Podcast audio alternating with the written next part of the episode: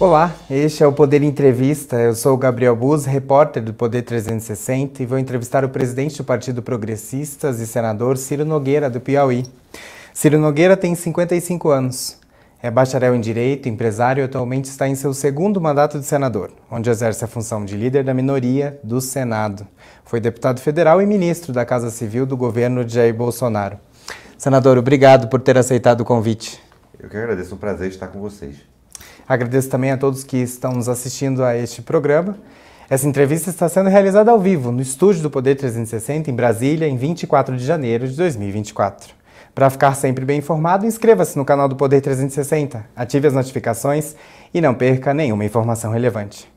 Senador, eu começo essa entrevista perguntando sobre eleições. Como que o senhor avalia o cenário municipal para o PP e qual o objetivo do partido este ano?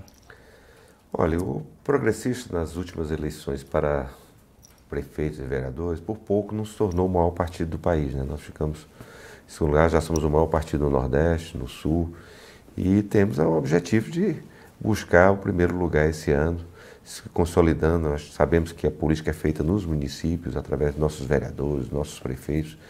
Nós precisamos ter essa representatividade para que a gente possa se fortalecer para as eleições de 2026.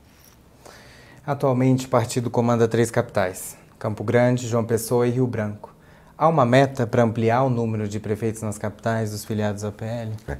O progressista tem uma característica de ser muito forte nas pequenas e médias cidades. Temos que crescer nas maiores. Temos orgulho de ter três capitais importantes do nosso país. Os nossos prefeitos é, são pessoas que têm feito um excelente trabalho.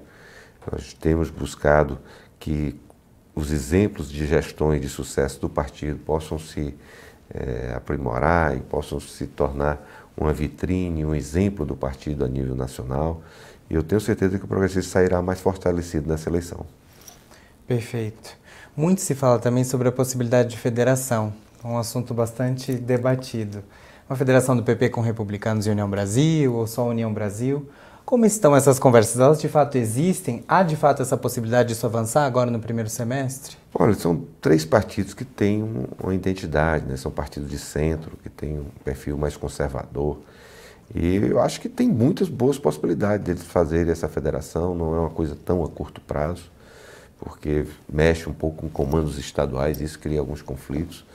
Mas se isso vier a acontecer, eu tenho certeza que será muito positivo para o Brasil, se tornaria o maior partido, o maior bloco partidário da história do nosso país. Só, só para você ter ideia, vai sair com mais de 150 deputados, né? quase 20 senadores, diversos governadores, a quantidade de prefeitos, mais de mil prefeitos, vereadores. Então, seria uma força política sem precedentes. Eu acho que seria bom para a democracia brasileira. Sim. Tem algum entrave específico que está atrasando essa negociação ou ela é realmente demorada por causa Não, é demorada, é demorada. Você, por conta das discussões sobre os comandos estaduais, isso aí que emperra um pouco. Sim. Mas se ela for feita dentro de critérios e num espírito de união para juntar, para se fortalecer, é, como eu, eu disse para ele, olha, hoje nós temos, eh, para os outros presidentes, olha, hoje eu estou comandando um 737. Se juntar com dois partidos, é um 777. Agora, se juntar os três, aí é um A380. E um A380 ninguém comanda sozinho.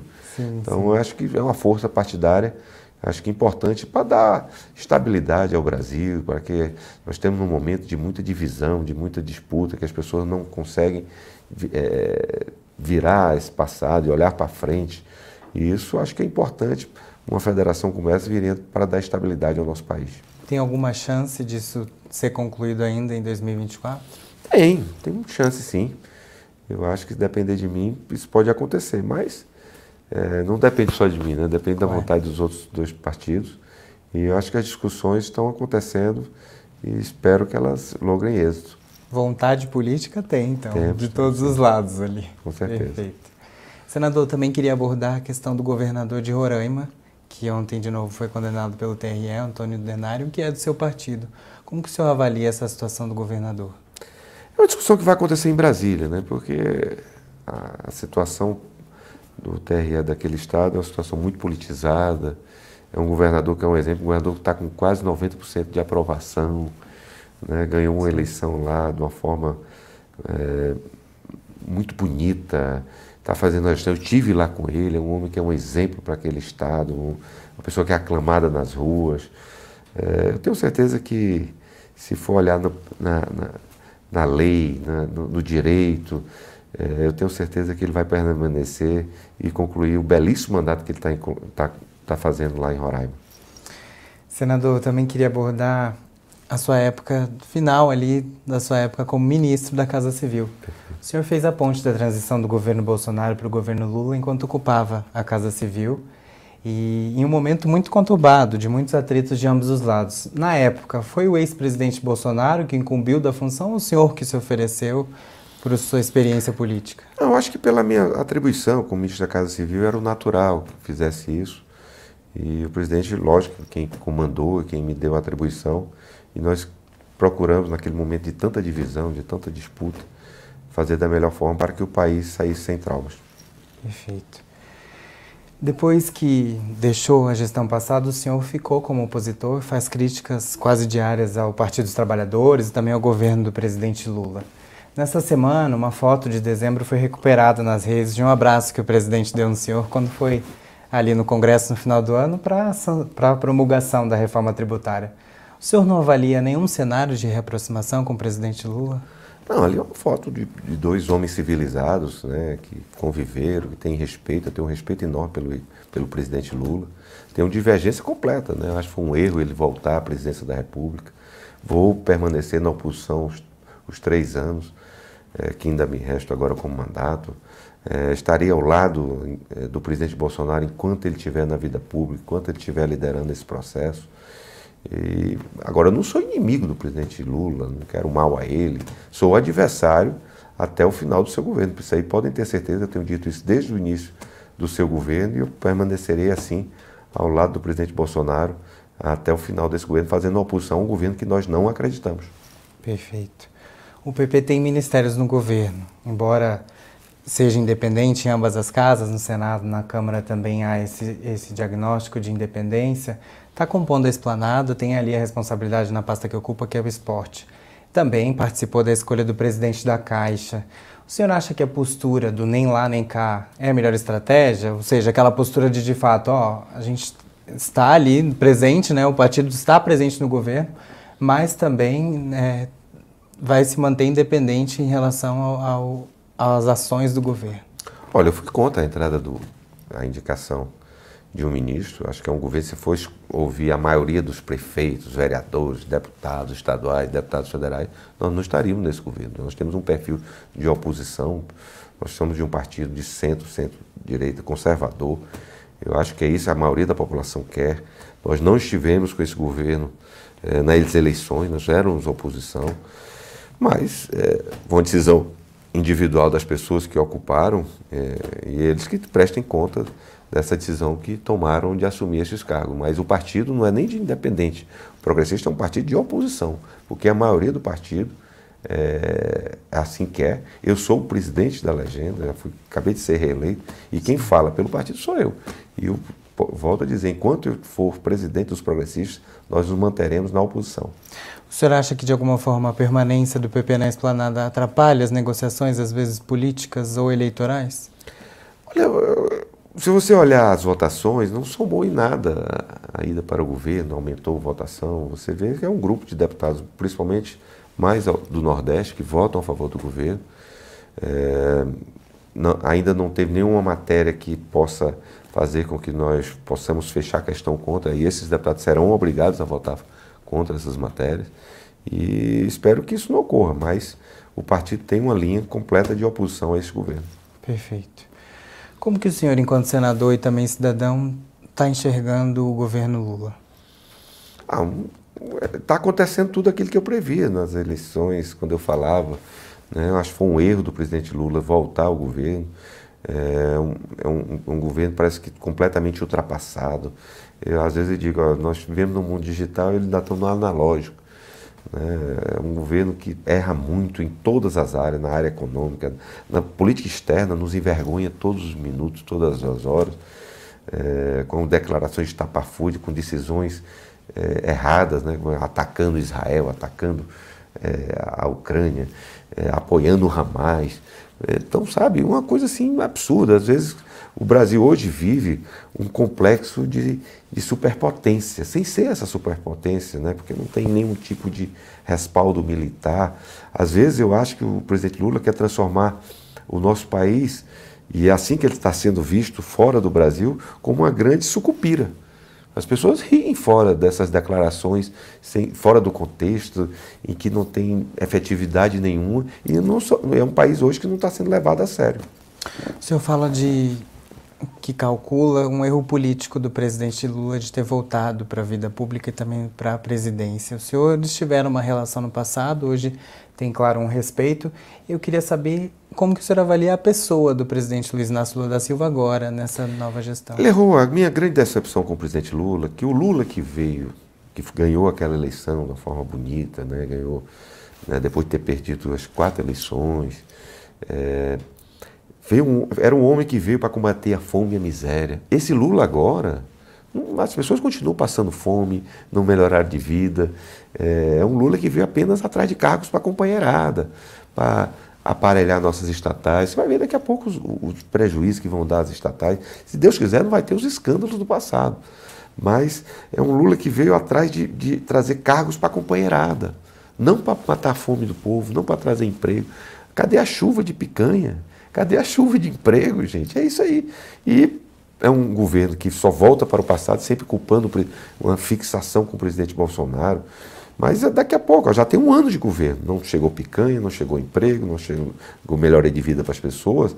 E ele vai ter que prestar contas de tudo aquilo que prometeu e não cumpriu nessas, nas eleições passadas. O senhor é um político experiente, muito habilidoso, e eu queria saber como que o senhor está vendo esse momento de dificuldade na relação do Congresso com o Planalto, principalmente nas últimas, nas últimas ações, né? Você teve ali o fim da isenção para líderes religiosos, que incomodou a bancada evangélica, também teve agora o veto às emendas parlamentares, e também o caso da MP da reoneração de 17 setores da folha de pagamento. Como que o senhor vê? É, acha que o início do ano legislativo vai ser um pouco conturbado com a relação com o executivo? Olha, eu acho que vai ser um, um início que o Congresso não pode mais ser condescendente com essa situação de um governo completamente perdulário, um governo que só pensa em gastar, um governo que só pensa em aumentar a despesa, que não faz o menor esforço para cortar algum tipo de gasto, para ter uma gestão eficiente, né, para ter alguma tipo de produção para que as pessoas possam melhorar suas vidas, que possam receber serviços públicos de alta qualidade. Não. É um governo que só pensa em arrecadar, e olhar para o bolso do contribuinte. Aí vem com medidas como essa que você falou. Então, se tem um, uma coisa que deu certo foi essa questão da desoneração da folha, né, que gerou emprego e renda, e aí ele vem para tentar aumentar a carga tributária para que as pessoas, as empresas sejam obrigadas a demitir, diminuir a sua competitividade aí vai para tentar é, é, é, é, penalizar as, as, é, todas as, as, entidades religiosas do nosso país. E qual o proveito disso? Como se fosse uma, uma, uma vingança porque essas pessoas não apoiaram ele nas eleições. Então é um governo que olha para trás, é um governo completamente é, ultrapassado, que em vez de procurar unificar o nosso país, unir, olhar para frente, é um governo que só olha para trás é difícil nós vermos alguma coisa positiva nessa gestão desastrosa do, que o presidente Lula tem implementado no nosso país. Senador, também queria abordar a questão das pautas prioritárias. Esse ano é eleitoral, claramente vai ser um ano mais lento no Congresso, porque existem eleições, muitos congressistas envolvidos nas disputas municipais. Que, que o senhor acha que avança como pauta no Congresso, pelo menos nesse primeiro semestre? Olha, eu espero que não avance nenhuma pauta que faça, vá penalizar mais o cidadão, de aumento de carga tributária, de diminuir a nossa competitividade. Eu, eu espero que o Congresso Nacional hoje seja um, um, uma, uma barragem contra essa volúpia de um governo que só pensa em tirar os recursos do cidadão para entregar para a companheirada, para aumentar cargos públicos, aumentar as despesas.